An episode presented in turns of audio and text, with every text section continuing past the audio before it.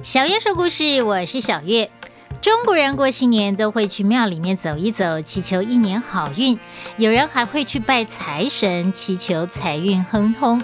但是如果你在求财之前少做了一步，要迎来财富，可能就会有一点困难，有点辛苦了。那是哪一步呢？就是要先送穷，穷神不送走，财富如何来呀？今天就要来说说穷神的故事，以及要教大家怎么送穷神。二零一八年，日本有一部很温馨也很有趣的电影，叫做《镰仓物语》，台湾翻译成《穷神来我家》。内容讲述一对年轻的夫妻搬回镰仓的老家，一搬回老家之后啊，老公就觉得诸事不顺，拍一下桌子就会引起连锁反应，让屋顶的灯具整个掉下来。后来他发现啊，是家里住了一个衣衫褴褛的穷神。难怪了，这样下去怎么得了啊？男主人想尽办法要驱逐穷神，他的妻子却觉得穷神太可怜了，不但把他留下来，还准备东西给他吃。最后，穷神被女主人的善良给感动了，自愿离去。离去之前呢，还对女主人说：“八百多年来，我第一次被笑脸相迎，你真的很特别。”不过呢，我这样的身份留在你身边会害了你，所以我要离开了。我会祈祷你一生幸福的。看了这部电影，让我很想要去探究一下这个穷神到底是什么来历呀？结果发现很多的小说里面都有他的踪影。日本民间传说，穷神呢是一个身材瘦弱、全身脏兮兮、一脸忧愁、手拿团扇，也就是那种圆形的扇子的老人，感觉有点像是我们的济公哈。只不过呢，这个济公吃的很好，日子过得也很快活，所以不瘦也不苦。日本的穷神喜欢躲在壁橱里面，也喜欢味增。他手拿团扇，就是为了要把味增的香味给扇向自己，来满足自己的这个欲望。日本江户时代有一个故事，讲到有一个武士家里面灾祸不断，倒霉的不得了。有一天，武士家的一个仆人出外办事，路上认识了一个僧人，僧人就说他是从某某地方来的。僧人一听就觉得很奇怪啊，诶，他讲的那个地方不就是武士家吗？那我怎么从来没有见过这个僧人呢？于是就问他。我是那个武士家的家仆啊，我从来没有见过你啊。那名僧人说：“哈哈哈，当然不能让你看到啊，不然哪还有我的立足之地呢？我问你，你的主人家最近是不是运势很不好？没钱也就算了，还一直生病啊？哎，是啊，是啊，我们仆人的薪水都快付不出来了，我都想要辞职了。哎，你怎么知道啊？”僧人哈哈大笑说：“哎呦，那都是我穷神搞的鬼啊！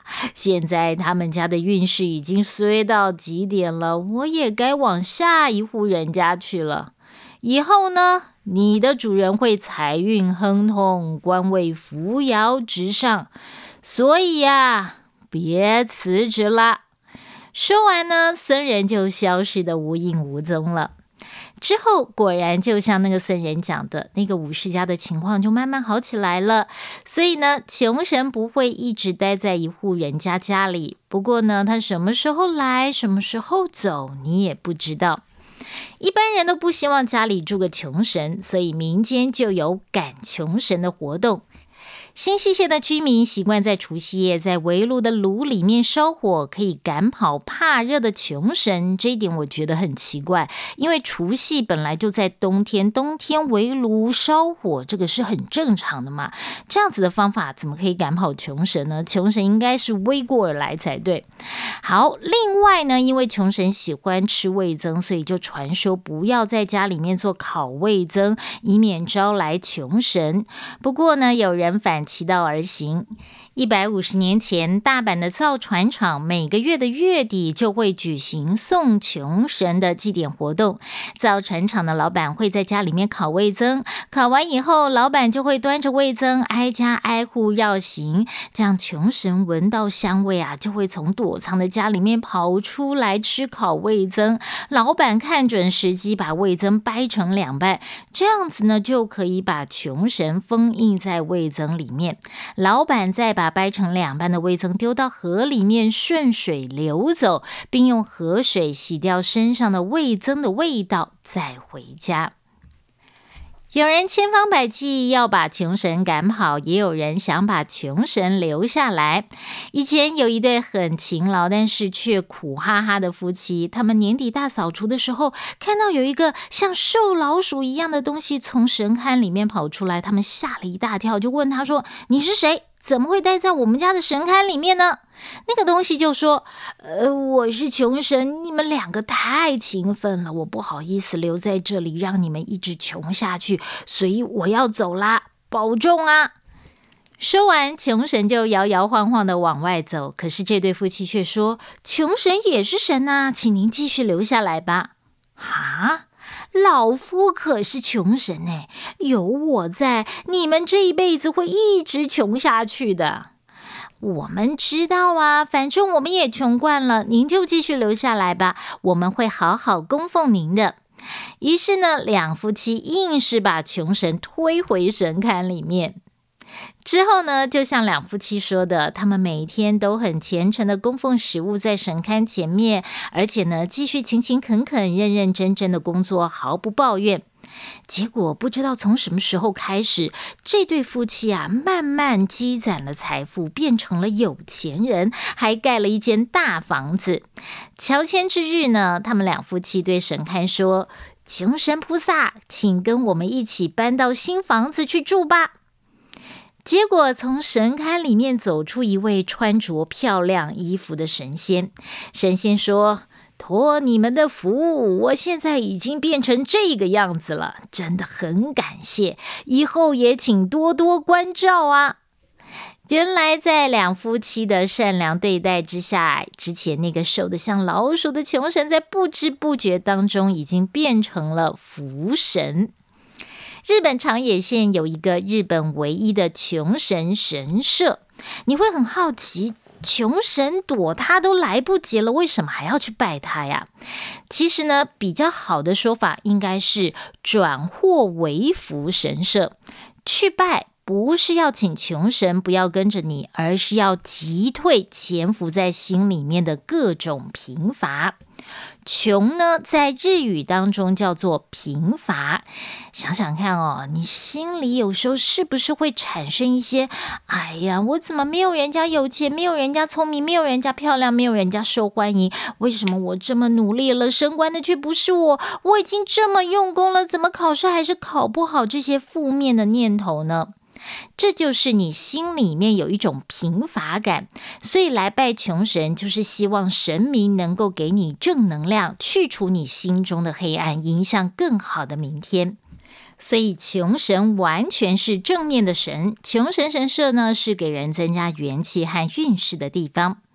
不过穷神神社参拜的方法很古怪，就是要对着神像前面的神木进行三打。三踢一撒豆的仪式，三打呢就是用木棒轻轻的打神木三下，三踢就是轻轻的踢神木三下，撒豆就是把豆子一次丢向旁边的一个标靶，最后在旁边的一面墙上贴上殴打过后的感想。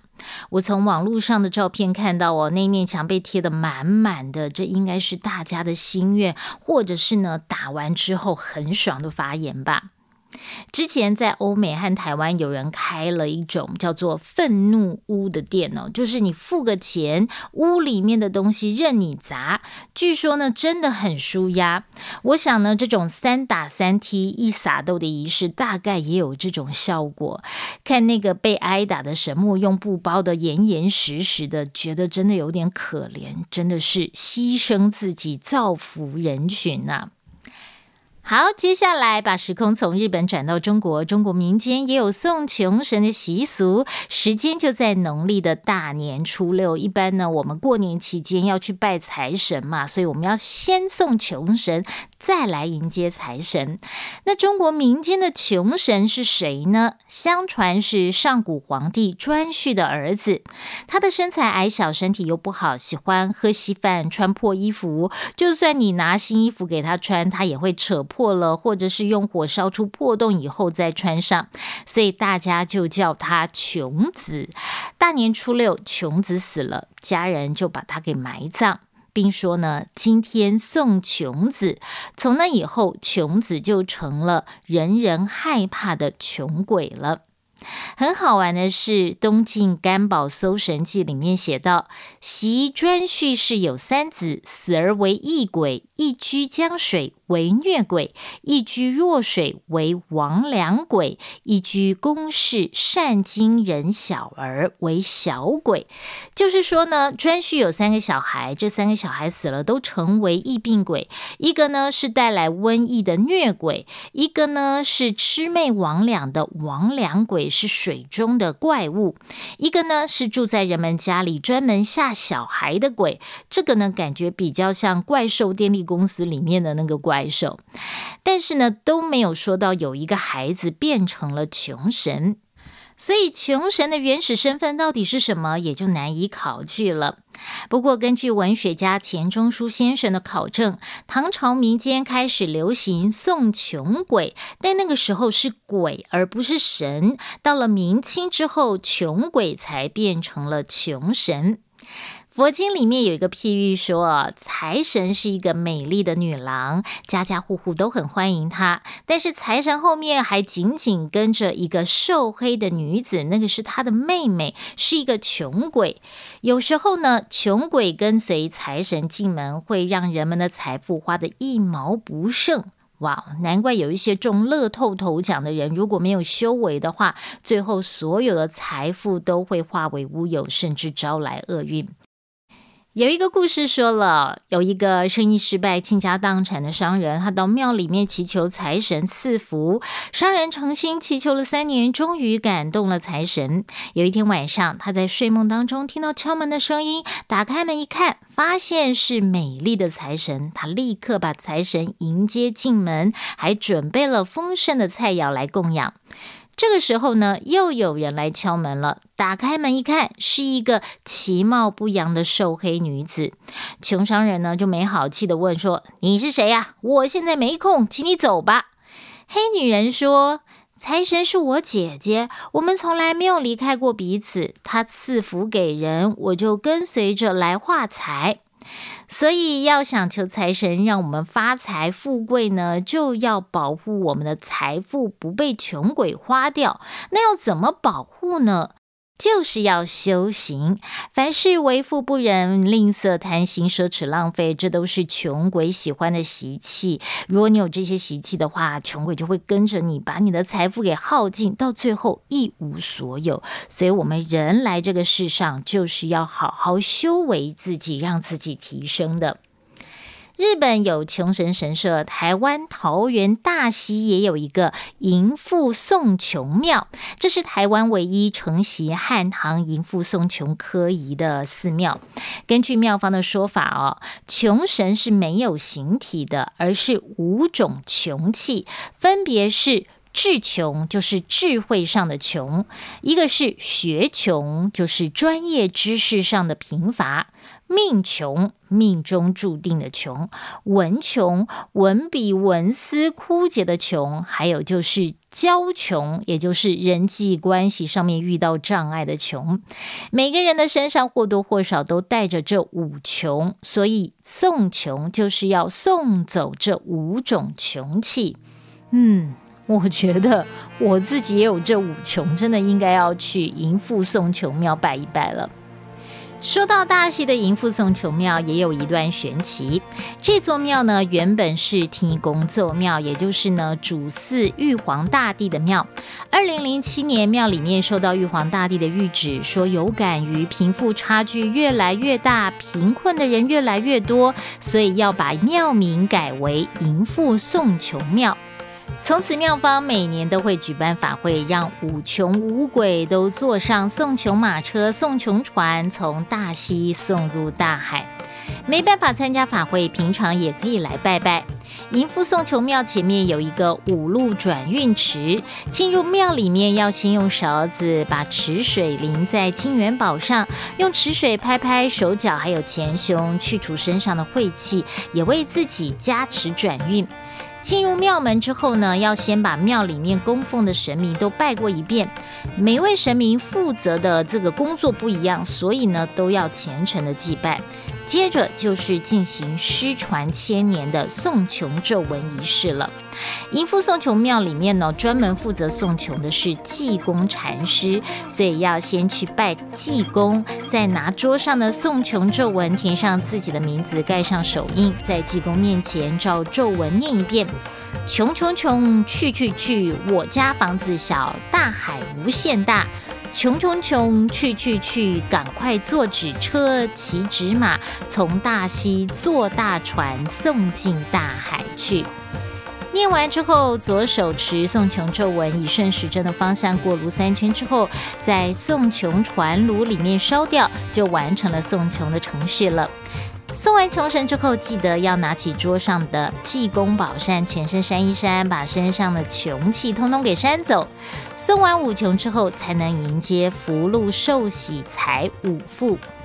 当然，你还可以求招财金，但是要寡杯寻求神明的同意。这里的杯很特别哦，有青、赤、黄、白、黑五种颜色，代表东西南北中五路财神，再加上代表天宫加持的紫色天宫杯，所以有六色杯，一次丢出去。一个对杯呢，就能够向五路财神王借到五十八块钱。如果呢，你把出了五个对杯，就能够借到五百八十八块的招财金。如果直出六个对杯的话，妙方啊会加送一面财神金牌。据说呢，有了财神金牌，做任何事业都能够一帆风顺，得到庇佑。不过我觉得一次就能刮出六个醒杯，应该是很不容易吧？如果你真的能够刮出六个醒杯，那真的是这个神明有保佑哦。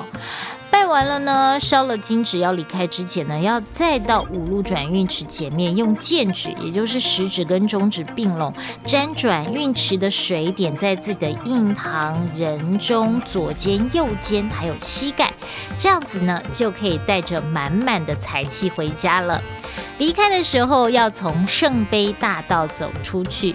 圣杯大道有青赤黄白黑五对大圣杯，每个圣杯呢高六尺三，非常的壮观，蛮适合打卡拍照的。走过圣杯大道，你就会富贵加身了。我觉得呢，听我的 podcast 可以去除五穷，让你的智慧、学识、文思还有交际都得到提升。所以常听小月说故事，不要吝啬分享，绝对能让大家新的一年富贵满盈、健康常在。小月说故事，今天的故事就到这里喽，我们下次见，拜拜。